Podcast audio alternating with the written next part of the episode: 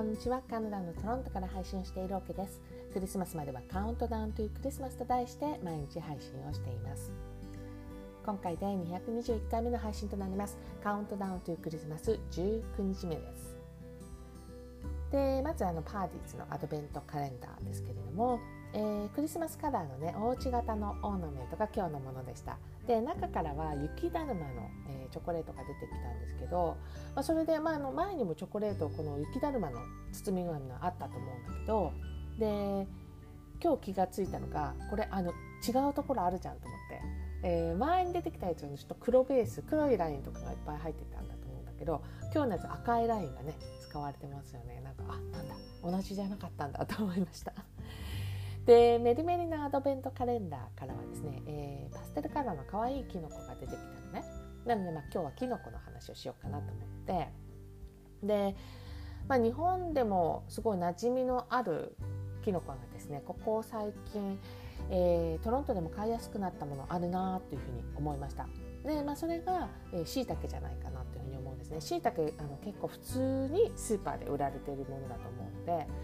で、まあ、この時英語の名前もきっとあると思うんですよ。なんだけどあのう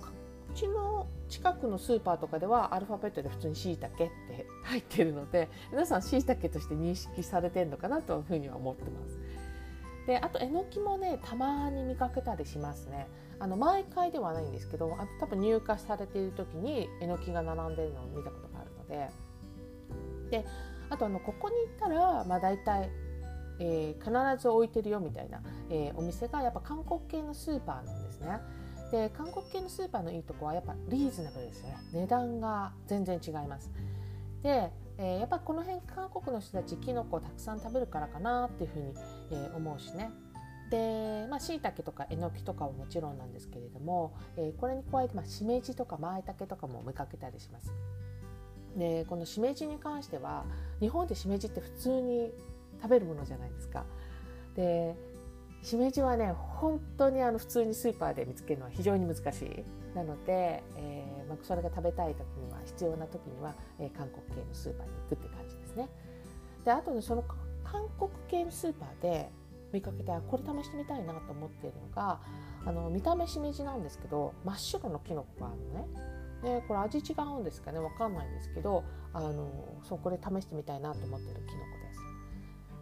あとはあの北米だとよく見かけるのがキノあのポートベロというキノコ？でこれ見た目しいたけっぽいんですけどあのまあ巨大なんですよね。しいたけの何倍ぐらいかな？3倍ぐらいはありますかね、うん、あのすごい肉厚でですごいしっかり弾力もあるきのこで、まあ、例えばあの家でバーベキューとかする時にですねえー、ベジタリアンの人とかがいるとお肉の代わりにこれを焼くのが、まあ、ポートベロだったりします。あとあのハンバーガーショップとか行くとあのこのポートベロが挟まったハンバーガーがね売ってたりすることがあるのででこれあのスーパーで普通に買えるキノコの一つだと思います。あと面白いのはファーマーズマーケットに行くと必ず1店舗はですねあのキノコ専門店があることですよね。そうあなんか一般に売られているあの白いマッシュルームとかあのブラウンのマッシュルームとかもね扱ってたりしますけれどもあのあんまりこう見たこともないキノコとかもね一緒にこう売ってたりするので。なあの私にとってこうあんまり見たことないけどもしかしたらヨーロッパ系の人たちはあの自分の何て言うかな馴染みのあるキノコだったりするのかもしれないですよね。あとドライにしたものもたまに売ってたりしますかねこの、えー、専門店だと。まあ、トロントのこのキノコ事情についてねあの配信の中でお話しする機会ってなかったかなっていうふうに思ったのでね今日はこのキノコのお話をしてみました。えー、19日目のメルメリアドベントカレンダーから出てきたキノコもですねウィンターワンダーラに追加をしたいと思います。221回目の配信はカウントダウンというクリスマス19日目のお話をさせていただきました。最後まで聞いていただきどうもありがとうございます。また明日の配信でお会いしましょう。カナダ・トロントから OK でした。